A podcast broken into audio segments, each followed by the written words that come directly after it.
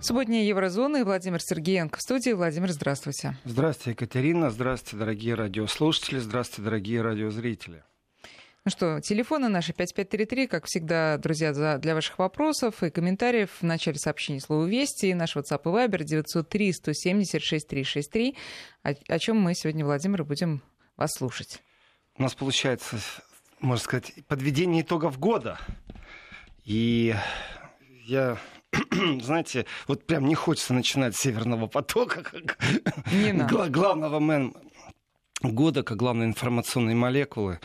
И я бы начал, знаете, Катя, с того, что достигли женщины в 2019 году. Интересно. Да, да, я считаю, что это очень важная тема, которая почему-то обходит стороной с точки зрения систематизации э, СМИ. Ведь давайте так, этот год прошедший, уже можно смело говорить, можно классифицировать не только по достижениям там, «Газпрома», перевыборам на Украине. Его можно классифицировать с точки зрения, что достигли женщины. И некоторые очень осторожные обозреватели говорят о том, что, в принципе, произошел маленький переворот. Переворот в осознании, ну, как минимум, политиков точно главная женщина в Европе. Тринадцатая по счету глава Еврокомиссии – это женщина. Это первый раз женщина возглавляет Еврокомиссию, Урсула фон де Ляйен. И вот если смотреть на карьеру этой женщины, то это потрясающе. Карьера-то потрясающая. Кандидат наук, в политику пришла, врач-гинеколог. Э, она пришла, когда ей уже было за 40 в политику.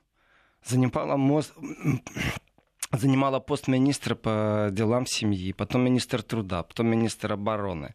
В принципе, э, мать семерых детей. И это главный еврокомиссар.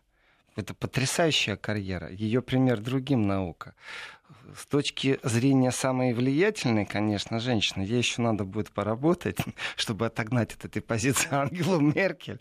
Но, в принципе, у нее все карты на руках. Ну, сам факт того, что глава комиссии впервые женщина, 13 раз этот пост кем-то занимался, это тоже очень существенный факт. И, в принципе, когда говорить ее пример другим наука, как совмещать работу и семью, это же вопрос извечный. И здесь не только государственная политика, здесь и общество очень важно. И есть определенный поворот. А как мы относимся к финскому чуду? Санна Марин. Это вообще потрясающе. 34 года. 34 года самый молодой премьер-министр в мире – ну, вот слов нету.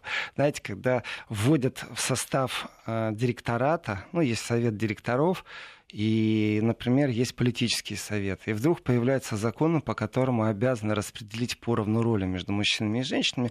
Здесь дискуссий много, потому что это, ну, с одной стороны, навязывание определенного гендерного равенства, а с другой стороны, это затмевание профессионализма, потому что рассчитывать должны все-таки исходя из профессиональной точки зрения, а не с точки зрения, что вот как минимум 50% женщин должно быть.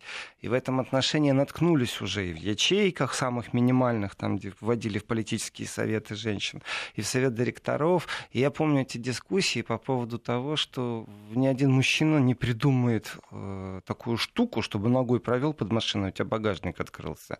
Что это только женщина может придумать. Поэтому вводите в команды женщин, и они будут придумывать то, что мужчины придумать не могут. Но вы думаете, что два вот примера, которые вы привели, это как раз образец того, что, знаете, всем сестрам по серьгам, или это образец того, что женщины действительно становятся крутыми крутыми профессионалами, и им вот по заслугам, собственно, и воздают вот этими должностями? Ну, если пост премьер-министра раздаваться будет по квотам, то, конечно, такую демократию можно сразу нет, смело, а, смело нет, забить. Нет, конечно, но, это уже профессиональные навыки. Но квоты, это же, это же и в сознание входит вот как некий стереотип, что так, подождите, ну, э, женщины должны быть тоже на всех постах, и поэтому мы вот следуя вот этому как бы принципу, ну, профессионалы Знаете... Могут быть и мужчины, и женщины. Но у нас же женщины еще не было, значит, пусть будет. Катя, разрешите мне в преддверии Нового года быть предельно откровенным на эту тему. Давайте вот к финскому чуду, и сейчас я вернусь к вашему, к вашему комментарию, полувопросу, я бы так сказал. Представьте себе, что ну, вот Санна Марин, самый молодой премьер-министр в мире, но она же еще и объединила на самом-то деле правительство, в которое входят пять партий. Из этих пяти партий, все лидеры этих партий женщины. Четырем из этих женщин нет сорока. Им нет 40 говорит? лет. Партии возглавляют женщины. Это полностью женское доминирование. Знаете, о чем это говорит? Я же сказал, что я правду скажу. Мне кажется, что кое-кто ленится и перекидывает определенные обязанности, а свято место пусто не бывает. Засиделись мужчины, встряхнуть их надо, в прямом смысле слова. И я считаю, конечно же, неправильно насчет их считать, кто лучше. Вы знаете, тоже не, не, зачастую вот там говорят, ой, а у нас столько-то нобелевских лауреатов, а у нас песни лучше, краще, гарнее спевают, или как там. Знаете, вот это, точно так же этот спор мужчины и женщины, конечно, разговор о профессионализме. И э, так получилось, что прорыв за последние 15 лет в обществе, в сознании уже не вызывает ни у кого идеи. Э, даже подумать о том, что существует какая-то разносортность. Конечно, есть перегибы в обществе. Это же бред, вы знаете, когда на светофоре изображен человечек, знаете, вот там, где пешеходный переход, идти или не почему идти. Почему он не в юбке? Да, почему он не в юбке? Ну, это же перегиб, а потом, а почему, если он в юбке, почему он не без юбки? И опять какое-то общество собирает подписи, пишет, потом город должен поменять светофоры. Потом решили, что это тоже нечестно, потому что, э, как это, взрослые там есть, а, а детенышей нет. Значит, нужно папу, маму и еще и детеныша. А вы знаете, что собаки, между прочим, тоже переходят на светофор, особенно бездомные. Надо их права учитывать также. Да. Неожиданный поворот сейчас произойдет дискуссии. Нет, дальше этого мы не пойдем. Права не уверен, что для меня это э, важно.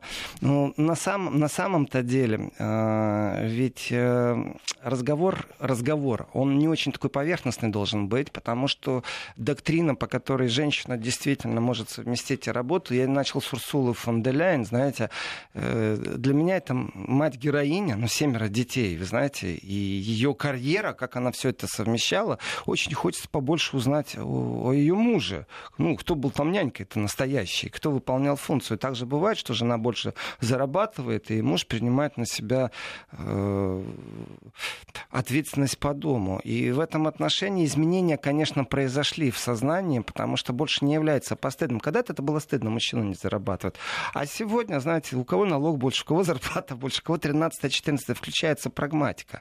И в этой прагматике, конечно, ну, много каких изменений произошло. Но не в последнюю очередь происходит и, знаете, такая европейская доктрина по поводу самостоятельности женщины. В начале карьера, потом семья. Это веяние, которое присутствует, которое может э, не просто настораживать, оно может быть чуждым. В начале семья или в начале карьера. А когда тогда семья, если в начале карьера? После 40? А не поздно ли? А действительно сегодня технологии и общая система здравоохранения настолько сильны, что э,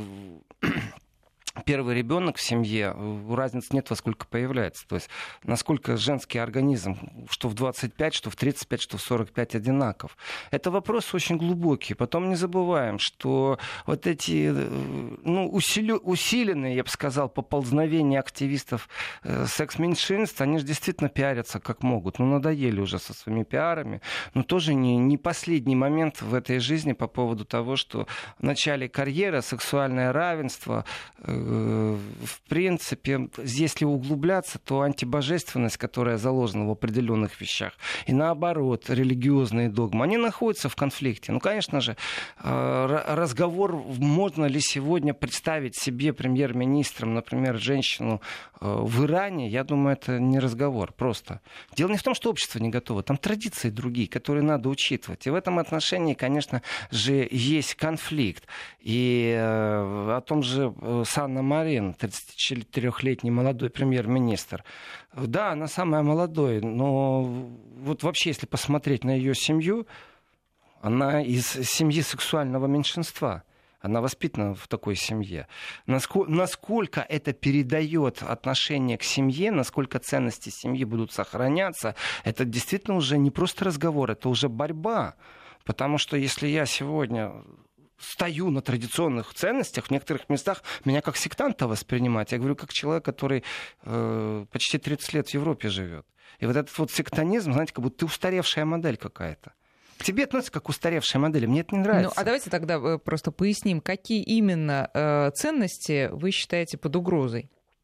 Традиционная семья. Ну вот, ну, Я ш... считаю, что это э, что ну, тр... традиционная слово семья традиционное это... нужно оставить. Слово традиционное. Нет, хорошо. Традиционная семья это просто понятие, ценности какие в этой традиционной семье? Вот а вы знаете, какие давай... предполагаются ценности вот этим словосочетанием? Знаете, а, я много раз в этой студии за год этот говорил, и тоже мне абсолютно не стыдно говорить. Дело в том, что христианство в Европе в упадке в полном. Одна из ценностей, на которой мы воспитаны, это, знаете, не Вольтер, это все-таки христианство.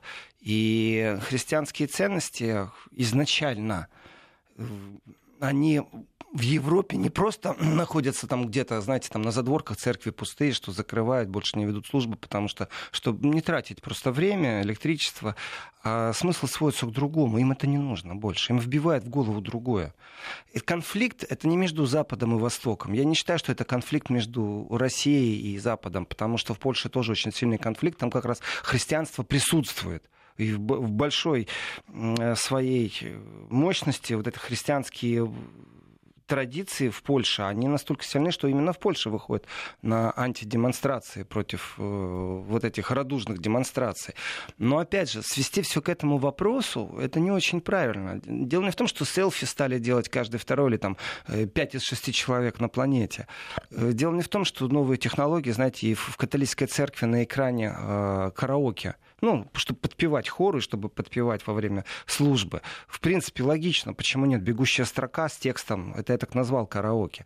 Но вообще изменилось определенное восприятие. Если вначале социальный маятник катнул, качнулся в сторону равноправия, ну давайте так, ну 150 лет назад избирательного голоса у женщин не было, то сегодня я вижу определенное насилие, потому что когда соберутся премьер-министр Финляндии, канцлер Германии, главный комиссар Европы, там мужчин не будет. И если они подумают, что можно еще для женщин сделать, и введут насильно э, какую-то систему, я не знаю чего, вот то, что там в директораты вводят насильно, что обязаны присутствовать женщины, политические квоты, что обязаны присутствовать женщины, это, в принципе, насилие определенное. Есть желание, занимайся. Меня мало интересует твоя ориентация, меня интересуют твои профессиональные навыки. Это точно так же идиотизм, если начать вводить э, женские квоты среди юристов, среди хирургов. Но это бред, но ведь это же есть на наших глазах, это происходит. Что это за философия такая? И мне, конечно, нравится, что равенство есть. Я же хожу к врачу к женщине, я пользуюсь услугами юриста женщины. То есть в, в рамках разумного. Но когда начинается насилие определенное, знаете, вот здесь вот без политики тяжело, но и, с ней тоже иногда надоедает.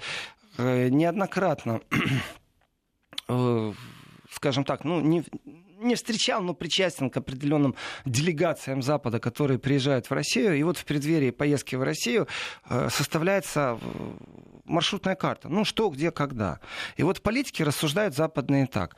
Ой, чтобы меня тут не заклевали, я один не поеду, надо взять еще пару человек. Желательно из разных партий. Ну, понятно, логично даже. Потому что иначе припишут твоей партии какой-то неосторожный шаг, который даст мейнстриму и другим политикам возможность тебя как-то, ну, э, понизить, скажем, в рейтинге. Мол, ты там прокремлевский, прорусский.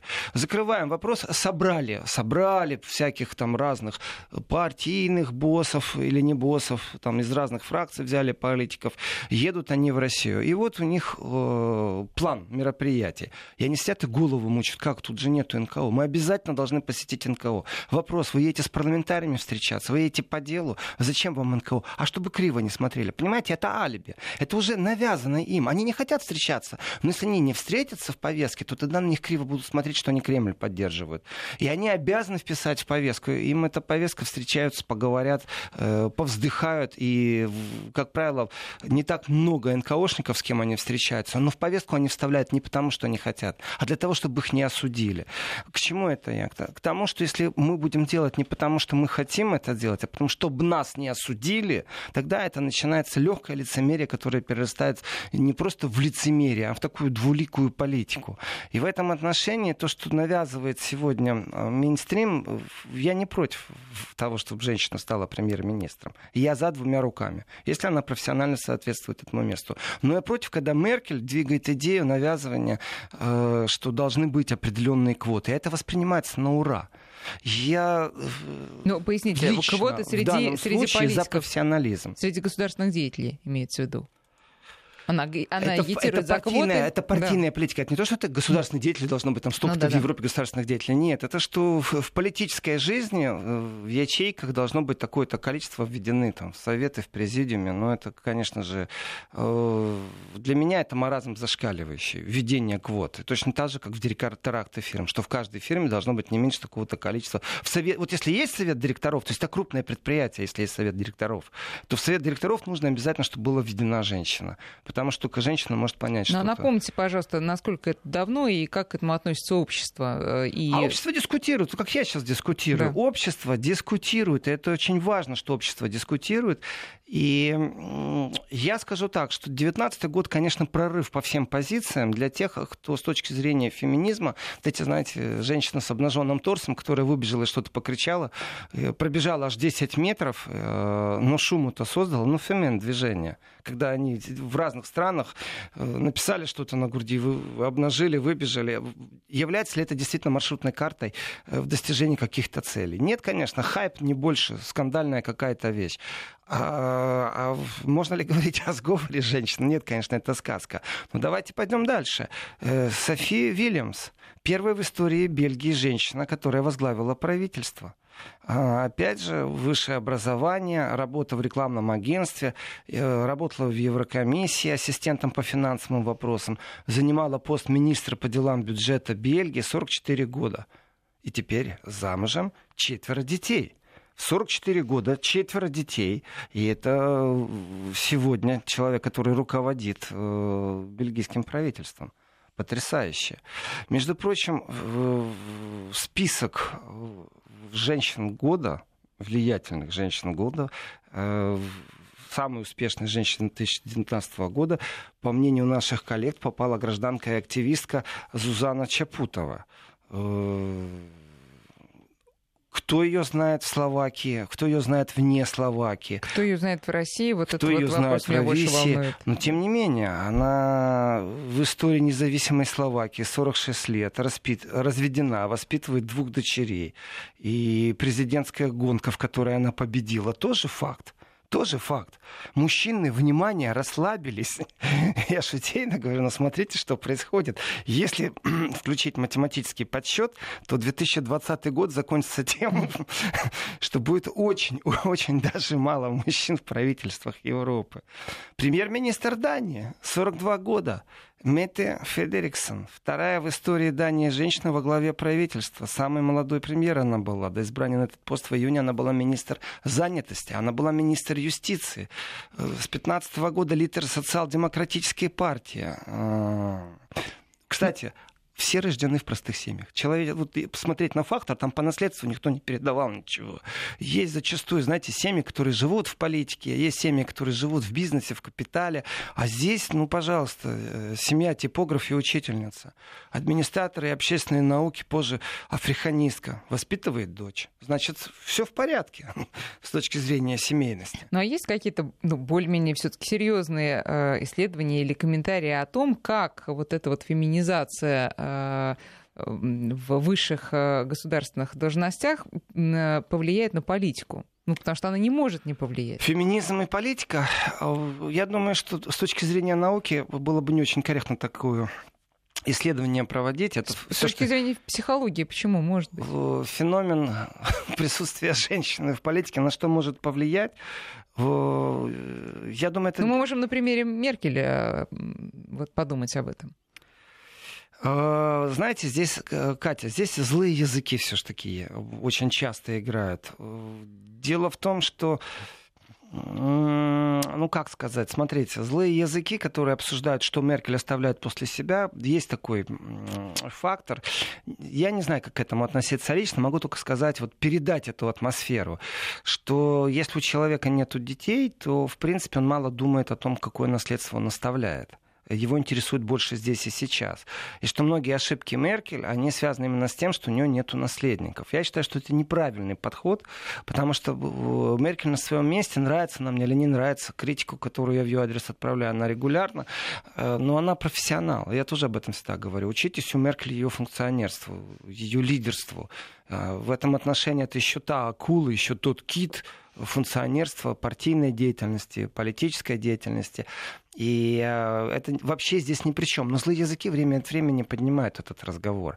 И что э, так получается, я вижу даже вот по комментариям, у нас пришло такими темпами в Европе скоро останутся одни геи и феминистки. Ну нет, что вы. Все-таки вы слушайте внимательно, что я говорю, сколько детей. У одной семеро детей, у другой четверо детей, там две дочери. Нет, нет, нет, здесь все в порядке. И дискриминация, которая по отношению к женщинам происходит, она с точки зрения, вот опять же, вы говорите психология, а я говорю не психология, а восприятие и общественная дискуссия будет уменьшена, если э, в руководстве будут женщины. Дискриминация будет уменьшена. В чем заключается дискриминация? А простой вопрос. А за одну и ту же работу платят одинаково или нет? Вот это элементарнейшая вещь. И вторая вещь, она всегда, я это не раз говорил, что она должна быть все-таки отправлена э, в правительство. Может ли женщина действительно гарантированно после декретного э, отпуска э, вернуться на свое рабочее место, продолжить образование так, чтобы это не повлияло на ее уровень жизни? Потому что обязанности э, у женщины в этом отношении, вот психологические особенности или не психологические, они у нее больше. И если это влияет, вот эта тенденция, которая в Европе есть в начале карьеры, я вначале долго-долго-долго учусь, потом долго-долго делаю карьеру, потом подумаю о семье. Э, то это тенденция, которая есть. С ней э, не надо обходиться как с феноменом каким-то. Это тенденция, все, она уже есть. И э, в здоровом обществе не стыдно об этой тенденции говорить. Как только меня идентифицируют как врага гендерного права, что я застаревший, понимаете, вот я устаревший вариант рассуждений по поводу традиций. Вы меня спросили, какие традиции? Да христианские традиции. Но э, мультикультуральная Европа, я считаю, который проект полностью провалился, вот полностью он провалился, появилась определенная жажда – жажда вот жить в традициях, вот без навязанной. Ах, как хорошо, как все зелено, как прекрасно, какие радужные бабочки летают. Нормально жить, нормально говорить обо всем без вот этой вот толерантной заигрываемостью совсем подряд и совсем на свете. Ах, как нельзя сказать мне сейчас ничего, потому что я кого-то обижу, поэтому я лучше промолчу.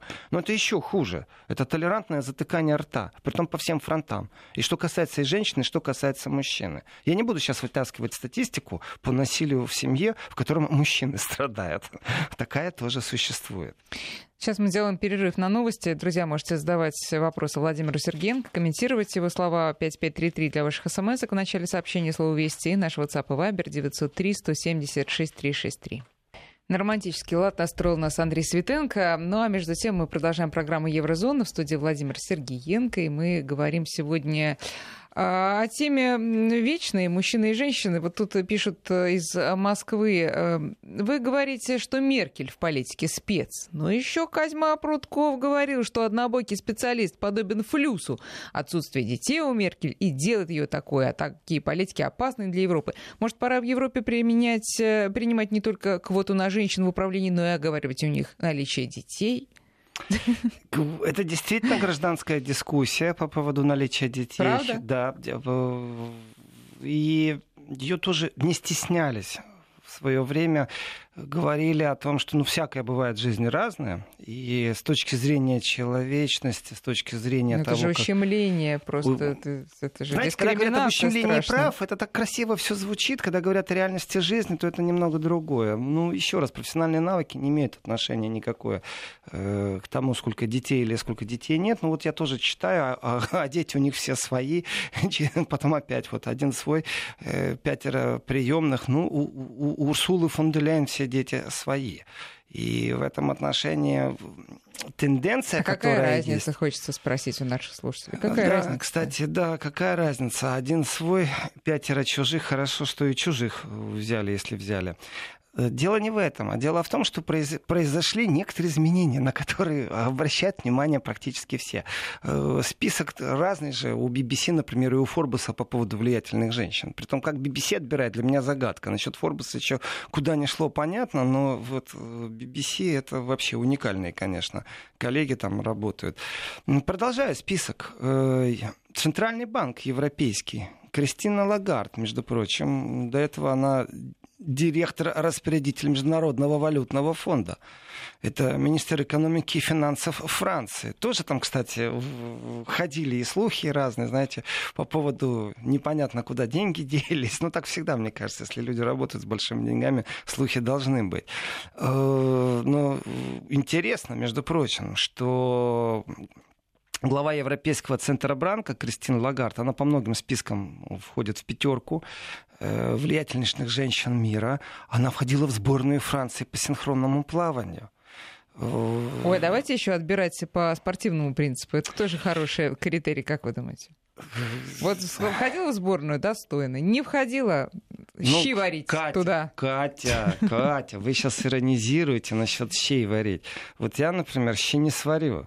А если даже вы мне дадите все ингредиенты, дадите рецепт по минутам, по секундам расписанный, то я вам так скажу, я буду потеть, меня сойдет действительно 7 потов, э, я буду находиться в жутко стрессовом состоянии, количество адреналина во мне будет зашкаливающее. Может, я и справлюсь с этой задачей, но это будет далеко не легкая задача. Это такой вызов. Понимаете, люди разные. Вот я, так что э... вот это вот на кухню борщ варить, Нет. я сейчас не согласен. Это такое типичное клише, которое вы сейчас озвучили. Я так понимаю, что вы иронично это сделали. Я это сделала иронично. Я просто комментирую таким образом э, смс от наших слушателей, которые действительно ну, показывают, что а, ну, вот в нашей стране очень так э, чувствительна эта вот тема. Вот э, есть дети, значит, женщина, а нет детей, значит, вот не способна она окормлять, так сказать, все государство, потому что вот что-то что-то в ней не так. Вот в Германии, э, судя по всему, таких все-таки предрассудков нет. Ну вот до, до, до такой степени. Ну вот по поводу детей вы хоть и сказали, что дискуссия была, но я думаю, что все-таки она. Ну-ка еще раз, каких предрассудков нет? Предрассудков, что если нет детей своих, то, значит, ну, как бы не совсем человек... Как, э, смотрите, здесь очень важный момент, это правда важный момент. Вы говорите Германия, я этот разговор расширю на всю Европу, на всю еврозону, потому что я же не только с немцами общаюсь, это там место жительства, на самом-то деле общаюсь по роду деятельности с европейцами. И э, я говорю злые языки, и я говорю о том, что есть вещи, которые, когда ты говоришь, тебя почему-то ярлыкуют. Тебе ставят уже какой-то ярлык, и ты какой-то устаревший. Вы знаете, а дело не в том, что я боюсь или не боюсь э, об этом говорить. А дело в том, что меня в Европе за определенное мнение действительно могут куда-то вставить в какой-то ряд. И разницы нету. Эта классификация в Европе, она для меня очень сильно видна.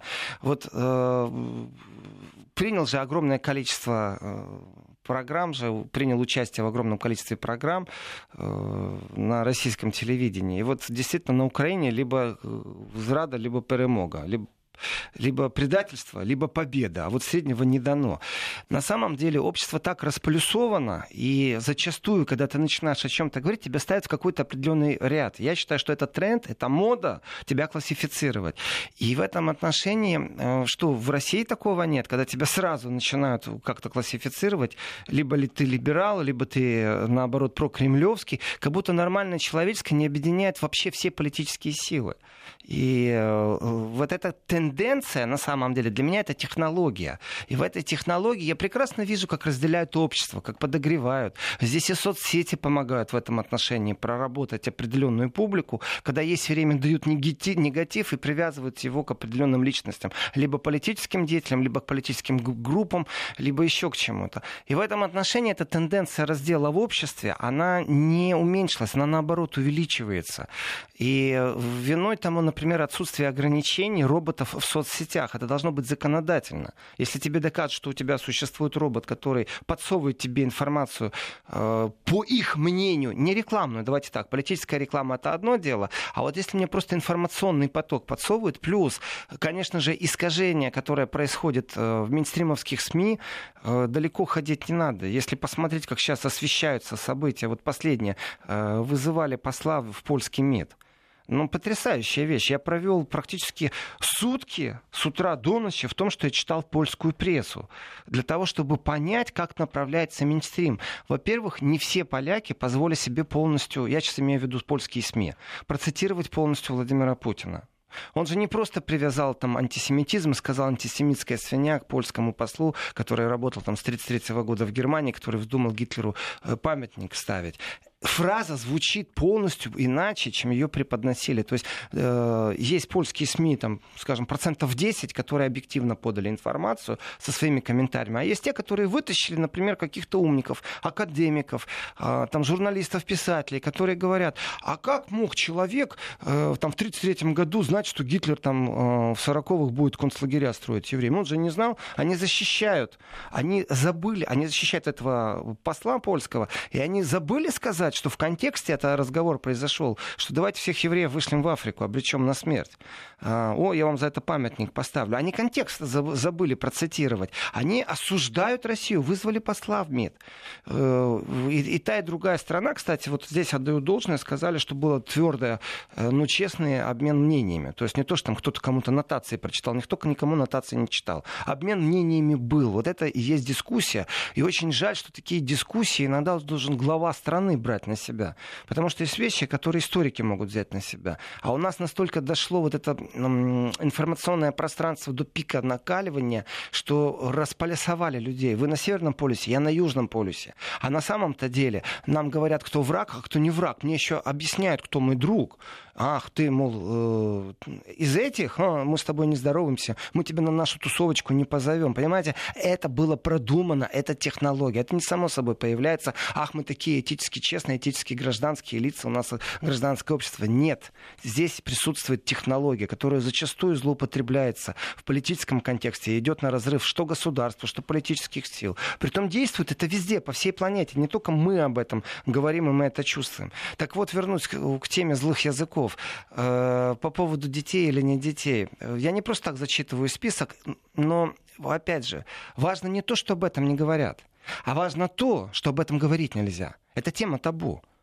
Вот если я начинаю в Европе говорить тему, у нее нету детей, то считается, что я опошлил эту тему, что я говорю несуразность. То есть меня сразу идентифицируют как какого-то неандертальца, это как минимум в интеллектуальном смысле слова.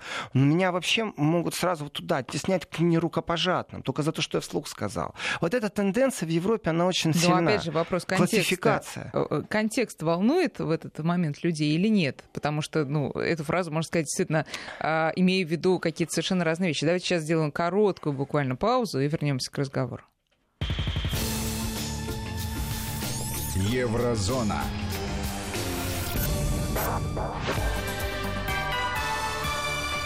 Вести ФМ. Так вот, какой контекст возмущает европейцев в этом а, случае? Когда вы говорите, вот у нее нет детей. Вот... Да их не возмущает. Вот как раз здесь всем все равно. Вот здесь все равно. Есть дети, нету детей. Это все равно.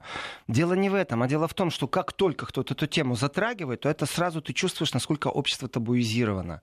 То есть раньше табуизировано было о том говорить, в Германии это особо чувствовалось, э, говорить о преступлениях Третьего Рейха с точки зрения наследственности. Ну, то есть несет ли э, немцы в себе какой-то генетический код, что не дай бог им им дайте фюрера, что они начнут повторять а, исторические ошибки. Что просто люди такие, ментально такие. Это табуизированная тема. И чем больше ты табуизируешь тему, тем больше вопросов возникает. Но это сговор в обществе. Сегодня табуизированность темы по поводу мусульманства. Это табуизированность тема. Есть понятие терроризм. Сколько раз я в этой студии в других говорил о том, что терроризм не имеет национальности, религии, вероисповедания, цвета кожи. Терроризм — это преступление Нельзя терроризм идентифицировать э, с, непосредственно с каким-то религиозным э, влиянием. Потому что вот в Европе, пожалуйста, белые террористы, коммунисты-террористы, э, террористы, которые убивали по признаку мусульман, убивали в Германии, пожалуйста. Это все после 2000 года происходит. И э, опять же, вот эти тенденции именно, они тревожны в чем? Что есть тема табу. То есть не в том, что у женщины нет детей, она не должна быть политиком. Нет, это как раз я могу сказать, да, ладно, господи, глупости у тебя в голове. Нет, сам факт поднятия разговора может наткнуться на табуизированность. А как только появляется табуизированность, появляется сразу какая-то классификация.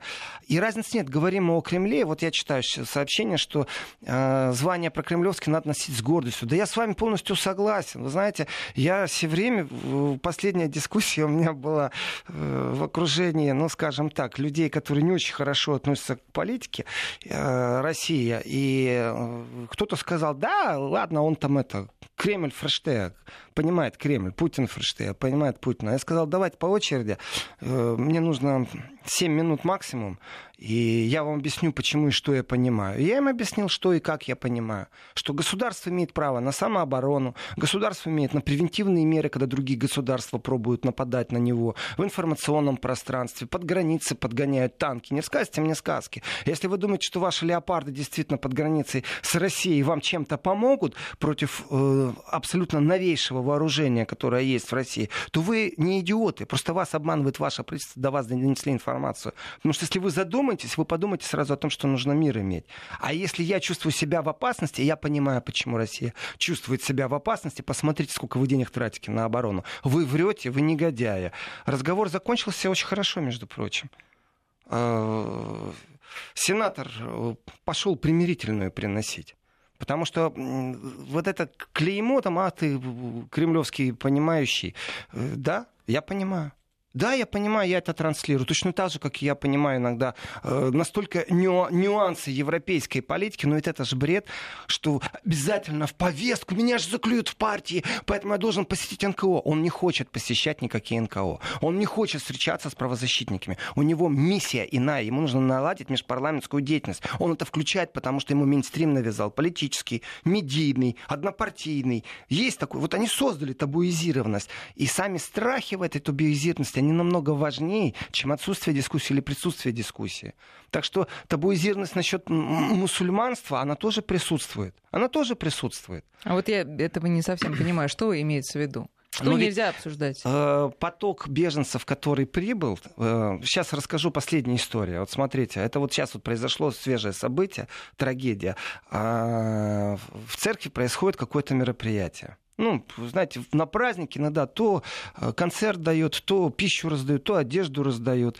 Э, начался конфликт между беженцами внутри церкви. Церковь несет определенную гуманную миссию начался конфликт. Один из церковных волонтеров, это вот событие пару часов, э, встал между пришельцами, ну, в смысле, беженцами. Угу. Закончилось тем, что его ножом пару раз ударили. Прямо в церкви. И э, тут же отреагировала, это действительно так, максимально быстро реагируют радикальные крылья любой политической силы. Э, партия, которую еще не запретили, но для меня эта партия является нерукопожатной, это НПД немецкая, Национал-Партай Deutschland, это не просто ультраправые, это, знаете, такой э, выщеголенный, отмытый от уголовного кодекса, ну именно неофашизм по-другому его назвать невозможно. Но они моментально реагируют, у них темпы другие. А почему не запретили-то? А, там много разных вещей. Одна из... Сейчас очередной раз правительство Германии, там, э, если можно сравнить орган, там, э, как Совет Федерации, парламент, все сейчас обратились э, в высшие инстанции, суд, то есть, чтобы партию запретить. Не запретили, потому что в этой партии в президиуме было из семи человек три фаулёйта, это осведомители спецслужб, то есть внедренные. Вот и не запретили. Потому что непонятно, то ли они подглядывают, подслушивают, то ли не управляют вообще неонацистским движением. То есть здесь тоже об этом в архиве поищите, программа есть, где я подробно об этом рассказываю. Но вот произошла трагедия прямо в церкви.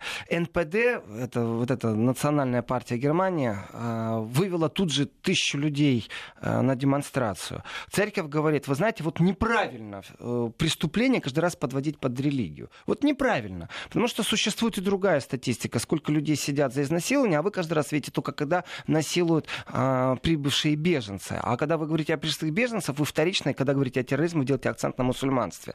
Так вот, насколько эта тема табуизирована? Да, она табуизирована, я считаю. Вроде бы они все говорят. Но как только начинается э, пример тому Тила Сарацин, который написал книгу, который просто подсчитал, это имеет отношение к началу программы, э, сколько среднестатистические семья, которая живет в Европе, имеет детей, Простой пример, как сразу ассоциативный ряд стран Балтии. И сколько э, вновь прибывшие иммигранты среднестатистически в семье. И получается так. А дальше разговор идет о христианстве и мусульманстве. Вы спрашиваете меня, какая табуизированность. Что у мусульман прирост семьи в среднем на семью получается 4,5 ребенка, а у европейской семьи, которая слабо христианская, 1,2. Соответственно, христианство не просто уступает, а оно с такими темпами вымирает.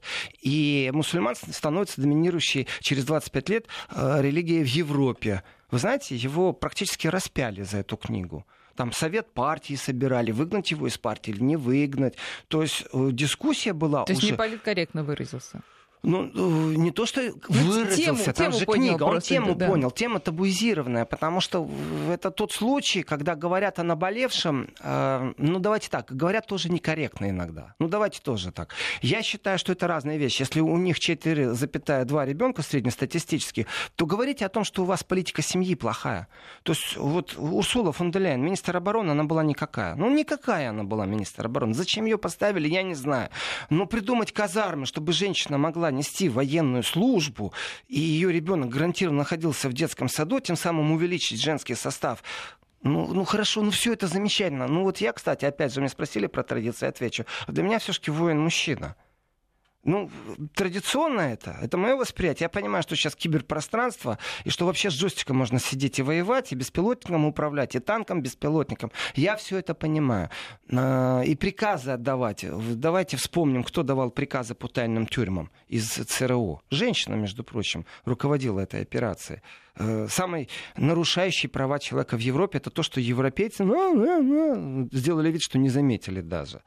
Э, вот, вот эта дискуссия, как табуизированность, она почему табуизирована? Да потому что вот это толерантненькое мнение, как бы кого не обидеть, как бы что не сказать. Если у вас на светофоре фигура человека, почему этот человек не в юбке, вы нарушаете мои права? Знаете, это маразм. Это маразм, как будто других дел нету на этой планете. Э, как будто не интересует никого ни гонка вооружений, ни голодные смерти, ни эпидемии, ни пандемии. И в этом отношении вот эта вот толерантность, она стала зашкаливающей. Как бы что... Я на себе иногда это чувствую, что говоришь, говоришь, и думаешь, как бы что-то не сказать, чтобы кого-то не обидеть. И а потом думаешь, господи, что же это за инфекция такая? И начинаешь правду матку рубать. И в этот момент, вы знаете, даже полиции надо видно, как людям неприятно становится. Они не привыкли к открытой дискуссии. Вот эта табуизированность в европейском обществе, обществе она присутствует очень сильно, но не на все темы. Если же вы, например, э, знаете, вот э, легкий рецепт, хотите стать знаменитым, напишите книгу, какой, очередную книгу, какой Путин злой. Я вас умоляю, вам выложат красную дорожку. Посмотри там, как Сенцова облизывают. Э, везде уже выступил, где только можно было выступить. Риторика одна и та же. Он вообще ничего нового не говорит. Он что-то умное сказал, философское вечное? Нет. Ходит, рассказывает, Путин мой личный враг, Россия оккупант, Крым вернется э, на Украину. Все. Ну, ну, человек не повторил ничего нового.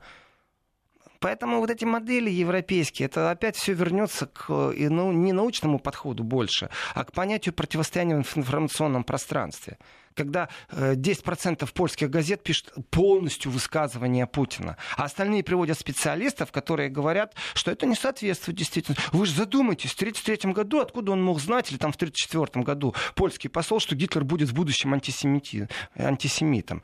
Мол, Путин передергивает историю. Ну это же бредятина. А зачем они это делают? Минстрим скажете, заговор какой-то? Нет, не заговор. Это очень искусно технологически направляемое общество в дискуссии, где опять очередной раз кто-то враг, а кто-то не друг. Вы знаете, э, здесь